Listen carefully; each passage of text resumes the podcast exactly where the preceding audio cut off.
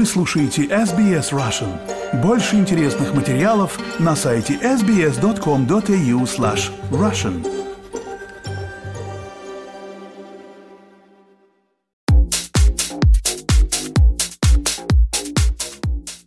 Добрый день, вы слушаете подкаст про деньги и технологии, который поможет вам разобраться в мире финансов, инвестиций и последних технологических новинок. Эксперты нашего подкаста делятся с вами своими знаниями и аналитикой. В каждом выпуске последние новости из мира финансов и технологий. Представляю моего постоянного соведущего, кандидата экономических наук, финансового эксперта и технологического предпринимателя Павла Энтина. Павел, здравствуйте. Добрый день, Виктория. Сегодня у нас очень сложная, на мой взгляд, тема. Я предлагаю поговорить о технологиях и политике, как технологии влияют на политику и влияют ли. Гостем сегодня будет Дима Н, CEO и основатель компаний Dalit Noon и Likely Tomorrow. Но прежде чем послушать ваше, Павел, очень интересное глубокое интервью с Димой, предлагаю по традиции обсудить новости из мира технологий, которые произошли на этой неделе. Вам слово, Павел. Первое – это флирт, перешедший в инвестиции между Microsoft и Мистралем. На самом деле, что тут интересного? Ну, как бы многие наши слушатели знают, что я Мистраль отслеживаю там с первого дня основания. Замечательная французская компания и конкурент OpenAI, чем мне очень нравится, потому что мне импонирует их политика open source. Как бы я ратую всегда за политику open source, считаю в этом будущее. Думаю, Microsoft для них это как бы, ну, первая инвестиция, прям Microsoft, понятно, понятно вкладывает миллиардами, то есть вложив 10 миллиардов долларов в OpenAI, сейчас он 2,1 как бы а, закоммитился 2,1 миллиард долларов положить в Мистраль. Политика для Microsoft достаточно понятна, с учетом того, что не, не, не удалось, не получилось, а может быть не захотели. Вот этой конфликтной ситуации, когда OpenAI там разбивала буглы за счет конфликта основателей, не смогли они подобрать команду для того, чтобы сделать его внутренним дивизионом. Вот OpenAI растет динамически быстрее, чем сама Microsoft, и как бы Microsoft прекрасно понимает, что им в узде OpenAI не удержать, Поэтому инвестиции в Мистраль, первое, это очень хорошая как бы, возможность OpenAI показать, что это не единственная лошадка упряжки, то есть как бы Microsoft ставит ставки на различных коней, и как бы возможность свои позиции и в рынке максимизировать, оптимизировать, вот, то есть это для Microsoft правильный, хороший, очень логический шаг. Для Мистраль, ну, как бы я радуюсь, потому что 2 миллиарда пойдут в инвестиции в развитие и завоевание новых рынков. В принципе, я всегда за хорошую, здравую конкуренцию. А Мистраль – это реальная компания, которая может составлять конкуренцию OpenAI. Вторая интересная вещь, которая меня зацепила, это шаг-полушаг, непонятно, насколько глубоко стратегический, это Apple. После выпуска их а, гарнитуры дополненной реальности, которая как бы кого-то восхитило, кого-то, ну, как меня, нет. Как бы хороший шаг, но не, не, неожидаемый недошаг.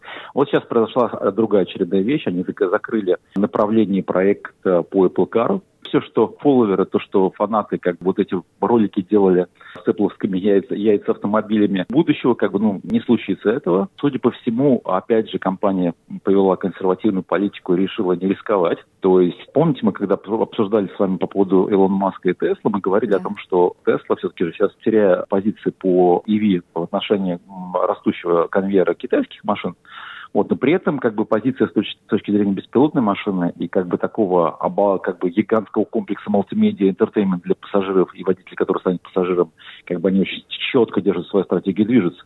На самом деле ожидалось, что в этой стратегии кто-то, там, единственный, кто может подвинуть, это Apple. Но вот, видимо, как бы Apple закрыл а, это направление и, как бы, наверное, скорее всего, сфокусируется на единственном девайсе, который у них остался для автомобилей. Скорее всего, как универсальный поставщик для любого автомобильного бренда, который может Apple систему ставить себе. Посмотрим, чья стратегия более правильная. И уж если затронули богатого бедного Маска, богатого с точки зрения материальных доходов, бедного с точки зрения иногда ситуации, в которой он попадает, потому что его неуемная джаз дует, желание, возможность везде поучаствовать и показать, что это реально. Часто его вот эта диверсификация его активов, она его иногда бьет очень сильно. Сейчас в очередной раз э, вот как бы Твиттер, куда он заскочил и никак не может разобраться, сильно ударила репутация помимо других его инвестиций. Точно так же вот сейчас, как бы будучи акционером Старлинка, американское правительство Госдеп, э, там, Минобороны на него поджимают по его подтверждению как бы в развертывании участия глубоком Старлинка в Старшилде над Тайванем. То есть для того, чтобы система коммуникации войск в Тайване в случае чего могли хорошо, качественно работать. Но мы прекрасно помним, что у Теслы а, гигантский китайский рынок и присутствие его там, в фабрике. И а, Илон Маск всегда старается с китайцами не конфликтовать. И как бы понятно, что Китай а, и Тайвань, Тайвань для них это больная точка, и как бы участие Илона Маска все даже через вторжение какой-то ситуации в Тайване, она, конечно, будет Пекин раздражать. Поэтому у Илон Маска опять получается между двумя стульями такая дискомфортная ситуация. Так что это тоже достаточно интересная вещь. Посмотрим, как развитие событий будет. Спасибо за новости. Я напомню, что еще больше новостей о технологиях вы можете всегда найти в телеграм-канале Павла, Технооптимист. А у меня сегодня новости про OpenAI, которая представила Sora, искусственный интеллект для создания видео по текстовым запросам. Ну, как это у них происходит вдали, где мы пишем текст, но теперь а, вместо того, чтобы получить красивую фотографию, мы можем получить сразу же видео.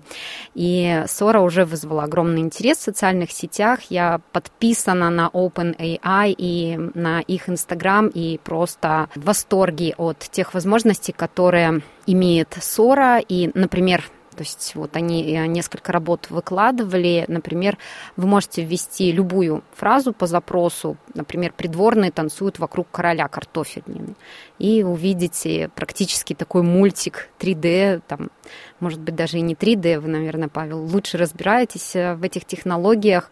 Эта технология использует обучение на огромных объемах данных, но пока у них есть ограничения, они могут генерировать видео только до одной минуты без звука и создают изображение, стимуляцию игр типа Майнкрафт.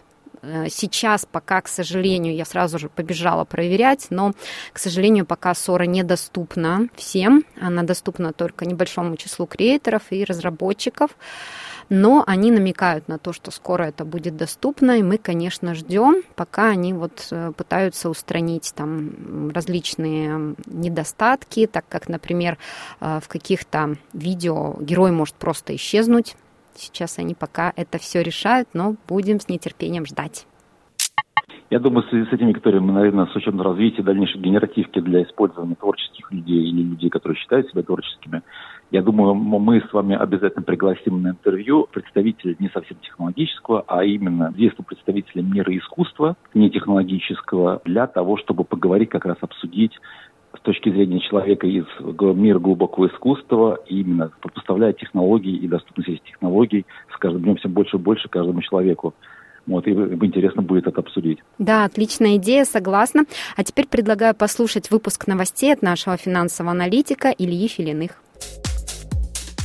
Здравствуйте, друзья. За прошедшие две недели рынки в основном продолжали расти, либо обновляя свои максимумы, либо торгуясь э, вблизи них. Американский индекс S&P 500 преодолевал отметку в 5100 пунктов и сейчас немного откатился. Европейский стокс 600 обновил свой исторический максимум, установленный в январе 2022 года. Японский индекс Nikkei обновил свой максимум аж от декабря 1989 года. Индексу потребовалось 35 лет, чтобы выйти на уровни прошлого века.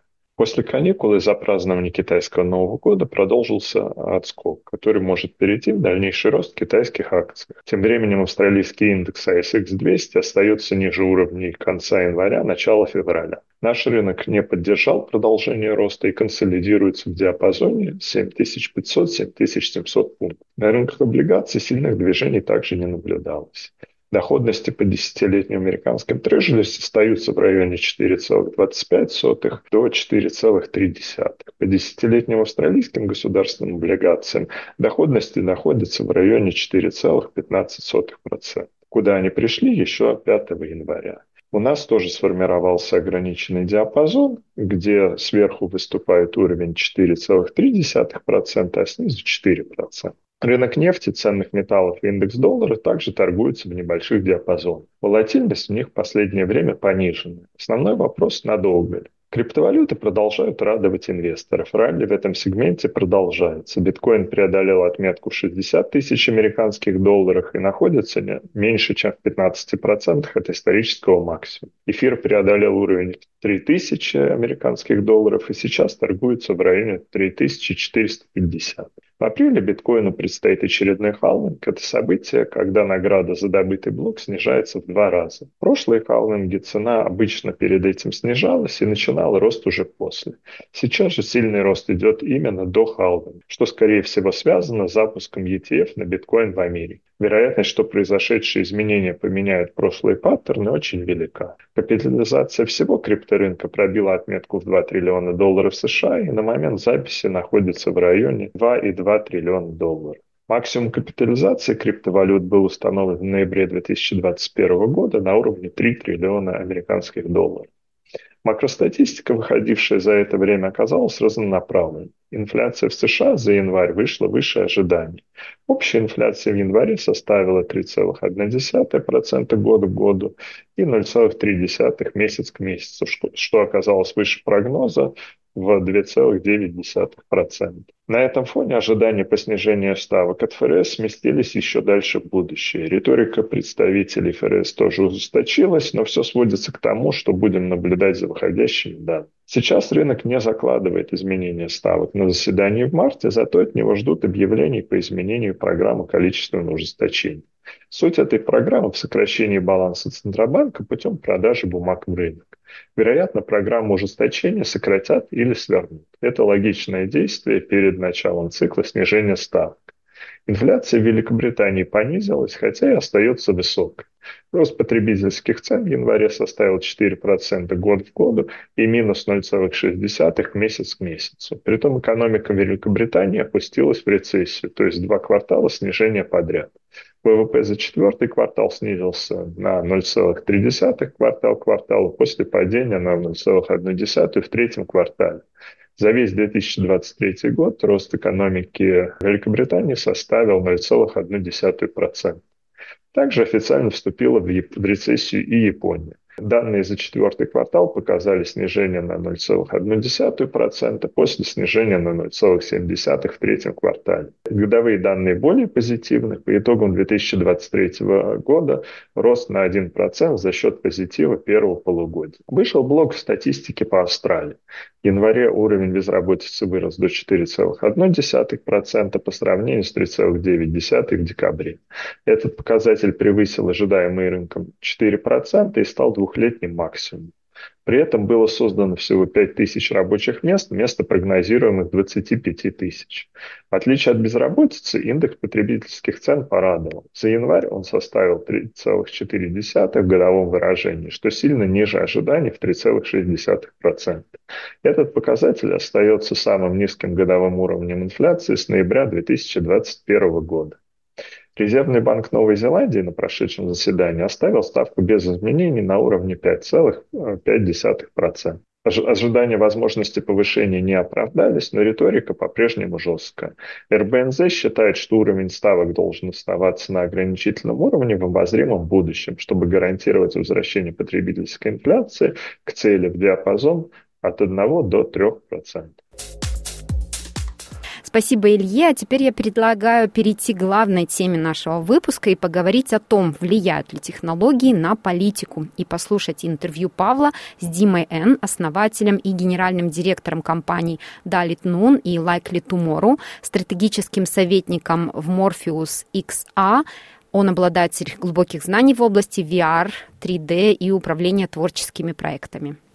Какие-то десятилетия назад технолог, буду называть привычным советским словом инженер. Знаешь, десятилетия назад инженер для государства был неким тулзом. Это был инструмент. Построй это, создай это, напиши это и так далее. Это был тулз. А сейчас инженер как творец, он, мне так кажется, что он вышел за пределы за зоны того, что он тулз. Он создает систему, и в рамках этой системы новые правила игры.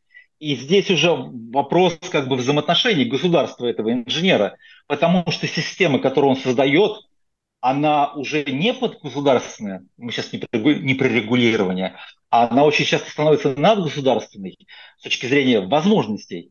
Вот как бы так или не так? А, так, но государство как структура, как структура очень очень связанная с реальностью, получает информацию и работает с информацией, которая приходит с разных сторон и в разных формах. государство, в отличие от инженера, чаще, чем нет, видит своего клиента и видит положение своего клиента очень хорошо. Да? Когда в десятых годах была мода говорить о государстве как о поставщике сервисов, тогда буквально употребляли слово «клиент». Но инженер своего клиента не видит. Инженер может руководствоваться разными идеями, но это инженер создал эпидемию депрессии у 13-летних девочек в мире. Это инженер создал эпидемию одиночества у студентов в мире. И инженер создал, сделал все это не потому, что хотел зла. Инженер все это сделал, потому что не был частью структуры, которая в том числе имела корни в обществе и в данных, которые это общество описывает, во всем прочем, что с этим сказано. Мы явно находимся по разные стороны э, этого забора. Я э, очень далек от того, чтобы боготворить инженеров и вообще в целом технологическое развитие, особенно в связи с политикой, у меня вызывает сейчас значительное беспокойство. Понимаю, тренд, знаешь, как говорится, а даже в рамках вот этого тренда боязни искусственного интеллекта, это пока что тренд боязни тех, кто стоит за искусственным интеллектом. А сейчас вышла как бы новый бестселлер там, на Амазоне. Это новая теория заговора по поводу уже технологических заговорщиков. И там причем поименованы, грубо говоря, ну, я не знаю, по какому принципу выбрали, наверное, скорее всего, участие в развитии искусственного интеллекта, инвестиций и так далее. Самая пятерка такая, знаешь, пятерка заговорщиков, технооптимистов, если я сказал слово технооптимизм, это Марк Андерсон, а дальше идут Питер Тиль, Илон Маск, Сэм Альтман и Марк Цукерберг. С точки зрения, что люди компаниями, технологиями, которые могут поломать любую, любую политическую систему. Диджи-рептилоиды. Да, да, да, да, да. Вот что ты думаешь на эту тематику? И где то знаешь, где конспирасиферия как конспирасиферия, и где, где правда как правда с точки зрения возможностей завтрашнего дня? Я упомянул три изобретения, которые, с моей точки зрения, сделали современную политику. Да. Это бесконечный фид. Мы листаем любые социальные медиа, и он не кончается, да, никогда. И две вещи, которые к этому бесконечному фиду прилагают, чтобы его на, наполнить. Это разнообразные системы рекомендаций, которые начинались там с метода опорных векторов, и сейчас э, нейросети, и э, система шаринга контента. Это привело к тому, что каждый из нас, когда видит ленту контента, 8 из 10 постов, мне кажется, в лучшем случае не принадлежат людям, на которых мы подписались. Это чьи-то еще идеи и мнения. Это сделало возможным любым людям находиться без нашего согласия или желания в нашем мысленном или, эмоциональном, эмоциональном, чаще, чем мысленном пространстве. Так? А, мне кажется, что довольно естественно, что люди, и это очень disturbing, то, что называется, люди это чувствуют. Мне кажется, это очень сложно не почувствовать, что ты вдруг э, завелся, разозлился, но о чем, почему, когда политика возникает из того, что называется non-issues, из пустяков. Э, мне кажется, что довольно естественно, что люди отождествляют этот эффект с людьми, которые владеют компаниями, которые наиболее хорошо эксплуатируют эти технологии. То есть это даже не один шаг, а три шага потому что кнопку «лайк» не Facebook, например, придумал, ее придумала маленькая социальная сеть, уже не существующая FriendFeed, как называлась, и так далее. Но э, Facebook э, эксплуатирует лучше всего, всего это, э, и все Facebook properties. Да, Twitter это лучше всего эксплуатирует. Отчасти мне кажется, что с LLM такая же примерно э, вещь. Ты ощущаешь, что что-то происходит не то, что твое мыслепространство нарушается, что э, в него вторгается третий человек. Поэтому, мне кажется, это очень естественно. Хотят ли эти люди вмешиваться в политику, мне сложно сказать, но мне кажется, что скорее нет, потому что мне кажется, что не, не вполне ясно, зачем до тех пор, пока э, они заняты тем, чем заняты, и политики им не мешают, не вполне ясно, зачем эта замечательная компания прекрасных мужчин вдруг захотела бы управлять окружающим нас миром и с какими именно целями. Давай так. Марк Цукерберг во сне увидел Бога Отца, который сказал, ты новый Ной, ковчег строить не надо, пускай демократы выиграют. Насколько, проснувшись силы убеждения в, в том, что он богоизбранный, Марк Цукерберг может корабль достаточно сильно повернуть в эту сторону. Я не специалист в американской политике далеко, и поэтому у меня возникли бы обратные вопросы. Почему бы, если Марк Цукерберг не преследует какие-то политические цели, ему не воспользоваться очень стандартным, как я понимаю, в США инструментарием э, лоббистов? которым он, вероятно, и так пользуется, да, который, вероятно, будет для него эффективнее. Но мы можем этот э, разговор развернуть на знакомые страны более знакомые. Саудовская Аравия строит сверхтехнологический город в пустыне, который называется Далайн, вкладывает туда миллиарды долларов. Путин ведет кровавую войну, вкладывает туда миллиарды долларов. Да. Что у этих людей получается именно? Это люди, которых уже, уже ничего не... У них что-то получается. Да? Наверное, ответ такой. Но Цукерберг — это э, Facebook, это вероятно, все-таки сущность более слабая, как я ожидаю, как минимум более, более видимая, более э, легислируемая, нежели чем, скажем, страны Саудовской Аравии. Не знаю, вот Катар вкладывает, вложил 8 миллиардов долларов в Ivy League университетов США за последние 15 лет. Зачем, почему, никто не знает. Вероятно, тоже преследуя какие-то свои цели. Но в самом деле все эти гигантские, никому не подконтрольные нефтокра... петрократии, вкладывают гигантские деньги и имеют ограниченные результаты. Какие шансы у Цукерберга? Зачем? И, ну, нам хотелось бы, вероятно, чтобы политика была не политикой, а такой что-то типа игрой, где были бы известные люди, известные игроки, которые бы между собой соревновались, преследовали тайные интересы. Но как ни крути, к сожалению, политика, политика, да, по-гречески это э, дела городов, и люди, увы, или для, для тех, кому хотелось бы иметь очень интересные политические триллеры, все еще, э, все еще движение наций, да, по крайней мере, в большинстве стран. А когда это не так, мы называем эти страны специальными нехорошими словами, когда люди перестали быть движением наций. И в этом отношении мне кажется, что у США и у любых других демократических стран достаточно сдержек противовесов для того, чтобы такой мощный агент экономического влияния, как Google или как Facebook, даже не их люди, а, а они просто как агенты, все-таки не могли получить сверхполитической власти. И эти страны, э, имея все возможности для этого, за всю свою историю не стали олигархическими странами в политическом смысле. Почему бы это произошло сейчас? Я думаю, что нефтяные магнаты 50-х имели в Америке, вероятно, даже большую власть, чем э, Цукерберг сейчас, но вот тем не менее станем на позицию обывателя. Понятно, что в автократиях э, любые технологии, даже простые, даже, я не знаю, технологии 30-х годов с точки зрения пропаганды могут влиять на умы людей. Мы же, ну, любой обыватель прекрасно понимает, что хоть честно избранное там, правительство или там, а, там, парламентарий и так далее, что тираны, они при, все равно приходят на массах или массы принесли на штыках, или массы там, поставили галочку в избирательном бюллетене, все равно происходит этап, когда массы принесли человека на позицию. И у них возникает мысль, окей, если там в соцсети там больше миллиарда подписчиков, то используя определенные алгоритмы, то есть самый искусственный интеллект, можно повлиять на мнение этих масс для того, чтобы масса что-то принесла в этом отношении. Вот. И мы сейчас не про Америку, мы сейчас не про это, а мы с точки зрения вообще возможности такого влияния. Возможности такого влияния огромные. Возможности такого влияния используются ежедневно. Это влияние, вероятно, самый главный политический инструмент сейчас. Другое дело, что чтобы влиять на людей через Твиттер, мне не нужно владеть Твиттером. Любо, любой да. человек может использовать эти инструменты влияния, и многие их активно используют. Отличный угол зрения. То есть не надо владеть платформой, площадкой для высказывания, но если обладать набором продвинутых технологий и умением пользоваться, то можно достигать своих целей. Правильно? Да. И это, мне кажется, основной формирующий компонент современной политики, к сожалению.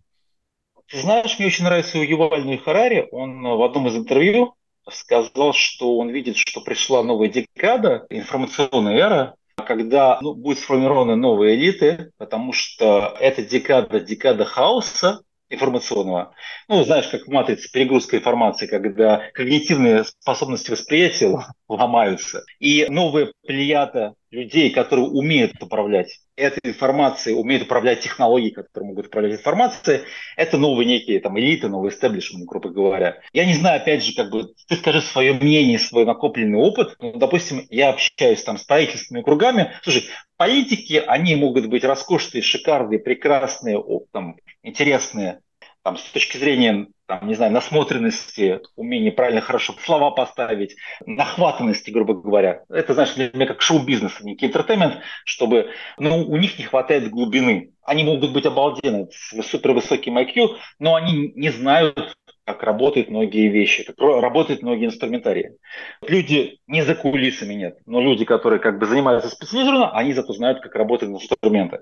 И часто вот, вот политики могут даже не понять, как это происходит, не заметить, не понять. Вот я вижу вопрос регулятора очень часто. Вот там в нашей родной Австралии правительство почему как бы хочет регулировать, потому что оно не понимает, как оно работает. Даже вот искусственный интеллект, я вижу сейчас федералы или там местные власти едут на конференцию, они боятся его, потому что они не понимают, как работает. Они как, как обыватель, ой, господи, там Skynet какой-то, не наш государственный, там частный какой-то возникнет, грубо говоря. Им страшно. Не они это создали, не они, не, они не могут на это влиять, потому что они даже не понимают, как это работает. Поэтому а ты скажи вот с точки зрения твоего опыта, того, как бы там, чем ты занимаешься, занимался, как ты видишь общение, там, коммуникации там, с государством, с корпорацией, что ты видишь в этом? Мне кажется, политики прекрасно понимают, как это работает. Мне кажется, политики понимают, как это работает гораздо лучше, чем люди, которые разрабатывают это. Просто политики не знают, что они знают как это работает. Работает это примерно так. Да? Представим себе, что мы находимся в каком-то государстве, неважно каком. И у нас есть, э, предположим, две партии, какой-то раскол по линии изоляционизма. Одни хотят э, фабрики из Китая, это, не заказывать ничего из Китая, хотят открыть фабрики на своей земле, другие говорят, что это приведет к удорожанию жизни, и хотят глобализма и так далее. Вот есть этот раскол. Никто не знает, что с ним делать, потому что и те, и те правы. Берем и вкидываем в Твиттер твит, ну, не, не связано никак с этими партиями вообще, э, человек, я, я не связан с этими партиями, вкидываю твит. Твит этот выполнен в очень знакомом жанре, сейчас ты его узнаешь, этот жанр. Все, кто пьют перехмеленное пиво, типа IPA и IPA, обращаюсь к вам. У вас вообще какая-то культура есть? Вы где-то жили, с людьми вообще виделись когда-нибудь? И, и, или в колхозе воспит? Павел это видит, это, это, это не про, это, то, то, я только что взял non-issue, то есть вообще не проблему, и сделал это очень эмоционально. Дальше Павел это видит, Павел начинает на это реагировать, потому что это очень раздражает, это, это очень злая вещь. Павел энгейджится. Как только Павел энгейджится, половина ленты Павла теперь состоит из таких, как я. Павлу это не нравится, он идет на YouTube. Там он ищет людей, которым не нравлюсь я но уже я замечу, что мы уже потеряли пиво в этом процессе. Павел ищет людей на Ютубе, которым не нравлюсь я, а не то, что я говорю о пиве. После чего половина говорит, со временем страна делится на тех, кто любит классические лагеры и перхмеленое пиво. Что делает политик, если политик не дурак? Политик поднимает эту тему. Потому что политику все равно, кто какие взгляды на эту тему держит. Захочет поддерживать тебя, захочет поддерживать меня. Главное, что это очень полезная тема. Можно себе получить поддержку, при этом это абсолютно non issue. Почему мы разрешаем политику взять эту тему? Потому что мы не видим разрешения этого конфликта. Почему? Потому что нет конфликта на самом деле, нет никакой проблемы, которая может быть разрешена. Поэтому мы говорим, теперь государство должно это зарегулировать. Таким образом, мне кажется, что регуляционная деятельность государства – это не вполне его личный страх, это страх людей, которым другие люди по описанному мной сейчас примеру, да, что-то сделали. И э, политики с удовольствием поднимают незначимые квази-проблемы и пустяки, используют их э, в своих компаниях для того, чтобы скрыть, замаскировать или дефокусировать реальные проблемы, которые у страны есть. Часто мы видим смесь. Часто мы видим, что берется настоящая проблема, но поверх нее делается квази-проблема. Как, например, сейчас полмира спорит о том, корректные ли данные поставляет Министерство здравоохранения газы, сколько именно убивает Сахау а, невинных людей и так далее, тогда как в этом месте сейчас туман войны. Да, этих данных нет и не будет еще очень долго. Эта проблема не разрешится еще очень долго. Истинная проблема, которую можно было бы решать, это что делать в ситуации неопределенности. Да? Но политики с удовольствием берут и политические силы проблему неясности положения вещей в регионе и используют ее. Так что, с моей точки зрения, а кто пишет эти твиты. Кто распространяет эти твиты? Тот инженер в Твиттере, который написал engagement алгоритм, который позволяет Паше оскорбиться на мое мнение. Этот инженер думал или думала, м-м, завтра я вы, вы, выиграю выборы за такую-то партию? Вероятно, нет. Мне кажется, это очень эмерджентный процесс все. И мне кажется, политики его прекрасно используют гораздо лучше, чем инженеры его используют. Павел, какие технологические инновации, по-вашему, будут иметь наибольшее влияние на политические процессы в ближайшие годы? Я бы не брал какую-то конкретную там новацию, инновацию, какое-то отдельное направление. Здесь все-таки же контур раз, размытый, как достаточно большое количество различных технологий. Понятно, что Самое взаимопроникающее – это искусственный интеллект. Понятно, что, опять же, там за ним следуют или рядом стоят там тот же самый блокчейн, иммерсивные технологии. Я думаю, все-таки же это вещь, э, которой технологии дают возможность, но люди еще не научились работать. Это качественная работа с информацией. Причем качественно с точки зрения первого получения реальной информации, не фейковой, там, не с э, различными шумами, а настоящей качественной, хорошей информации – и умение работать с информацией для того, чтобы принимать решения. Потому что технологии на сегодняшний момент, они не за нас делают, они нам дают окно возможностей для того, чтобы понять реальность и сделать ее более прозрачной. А дальше как бы наши конституционные права, это а, право выбора, которое пока остается, надеюсь, там ближайшие там, долгие годы останется за человеком, это право выбора. Право выбора, которое не подконтрольно и никто не влияет. В этом и смысл а, получения достоверной информации, прозрачной, рейтингованной, подтвержденной, качественной, для того, чтобы мы, синхронизируя информацию с нашими личными а, убеждениями, могли принимать правильное решение с точки зрения права своего голоса. Павел, а в какой степени виртуальная и дополненная реальность могут изменить способы ведения политических кампаний и взаимодействия с избирателями? Ну, тут много различных вариантов. Первое – это там новая площадка, потому что последние несколько лет большое количество разговоров по поводу того, что иммерсивная среда – это просто новая среда, это коммуникация, общение и так далее. Помните, сначала интернет не заменил, там, отжал какое-то место, аудиторию и время траченных часов у телевидения. Сейчас иммерсивные технологии потихонечку там, начинают отжирать этого у интернета, ну и у телевидения тоже. То есть это некая новая плоскость, э, где люди могут взаимодействовать, да, то есть и в этой плоскости возникает много достаточно новых возможностей донесения информации. Вспомните предыдущие выборы, в которых победил Трамп, и, кстати, Трамп победил там в основном счетом различных медийных механик, которые используются в интернете. Иммерсивные технологии создают новую площадку, совершенно новую среду. Это во-первых. Во-вторых, площадка – это хорошо, но при этом не забываем с точки зрения нахождения, ну, для нас с точки зрения психологии это новая площадка. И э, при этом, заходя в такое пространство, а что такое иммерсивная среда, да, иммерсивная это не, там, не иммерсия, это куда мы очень сильно погружаемся. И, соответственно, так как иммерсивная среда, она создает возможность создания тех вещей, которых нет в реальной жизни, это значит и влияет на нашу психологию, то есть влиять на наше восприятие ну, понятно, что влиять на наше восприятие можно повлиять там, с точки зрения искусства, нравится, не нравится, красиво и так далее, а с точки зрения политики можно повлиять по-другому. То есть, э, вот мы, я только что сказал по поводу прозрачности и качества информации, но мы прекрасно понимаем, что даже информацию, подавая в, в различном контексте, в различном оформлении, в различной упаковке, она может по-разному сработать. То есть иммерсивная среда дает возможность работать новым рецептором. То есть это там наша реакция зрением, слухом и всем остальным. Всегда погружение такая, что как бы мы это будем неразделимо ощущать, это вот еще очень четко будет контактовать, воздействовать на наш мозг. Плохо это или хорошо, разбежимся по полярным углам, как бы вопрос, кто и как этим будет как бы взаимодействовать, какие правила игры будут и все остальное.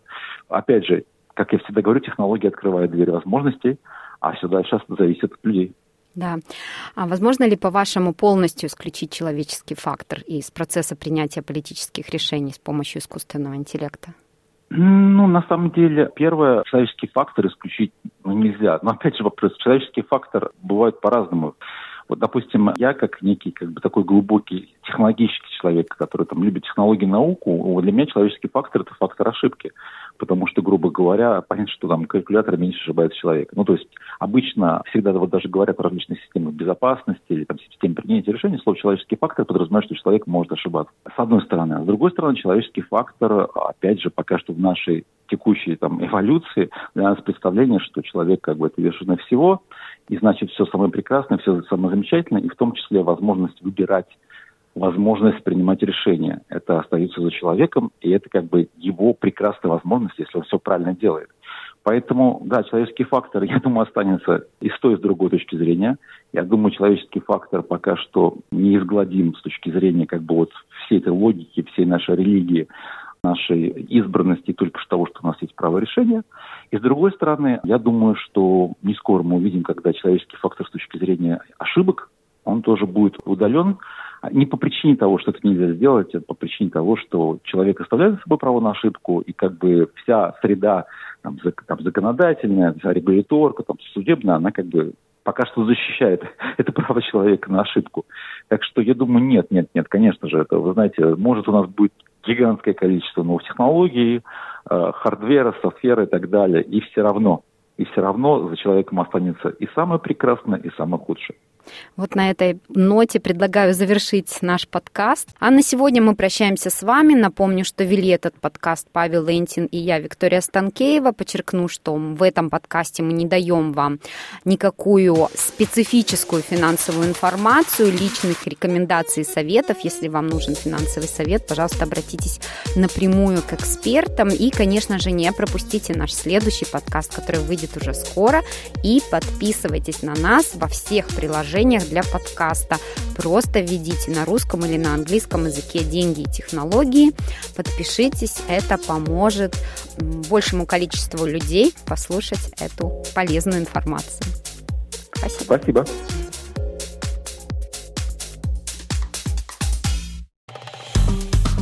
Поставьте лайк, поделитесь, комментируйте. SBS Russian в Фейсбуке.